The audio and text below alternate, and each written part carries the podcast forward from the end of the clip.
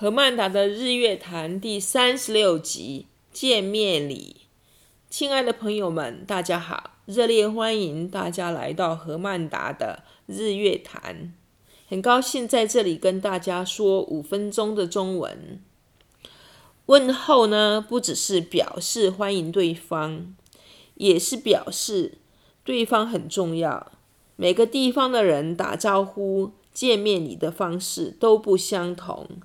你在台北或者是米兰，如果刚下飞机，在机场受到别人热烈的欢迎，你要怎么样有礼貌的向他们打招呼呢？你会鞠躬呢，还是伸出你的手呢？还是一个拥以一个拥抱来欢迎这群陌生人呢？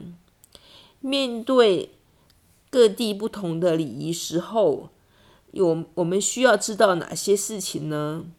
阿妮塔，你住在欧洲，你来介绍一下欧洲各地的打招呼或者是见面礼的方式吧。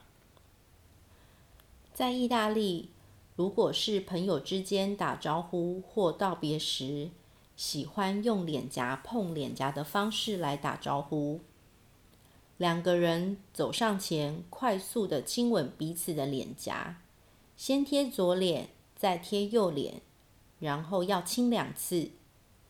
原则上，嘴唇不碰到脸颊，比较像是脸颊与脸颊之间的拥抱。在瑞士和意大利的方式有点雷同。但是是要亲三次脸颊。在英国和德国，标准的见面礼仪则是握手。在亚洲各国也有不同的方式来表达，像是古老的印度是用双手合十以祈祷状的方式来表达，而在泰国则是鞠躬并双掌合十。在日本，是用深度的鞠躬行礼，在纽西兰的毛利人则是用碰鼻礼的方式，将鼻子和额头贴在一起。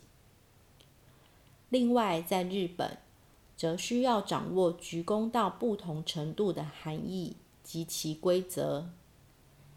举例来说，向老师行课前鞠躬礼的学生，需要避开视线，并弯腰到低于老师的高度。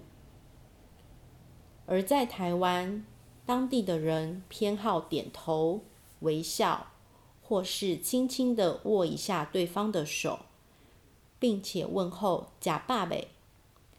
这句话不是真的要问吃饱了没，而是表达你好吗？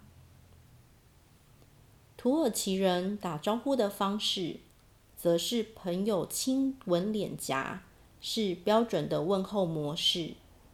但是新冠疫情爆发之后，许多土耳其人恢复了不需要肢体接触的问候旧礼，用一只手放在心口上，身体微微的前倾。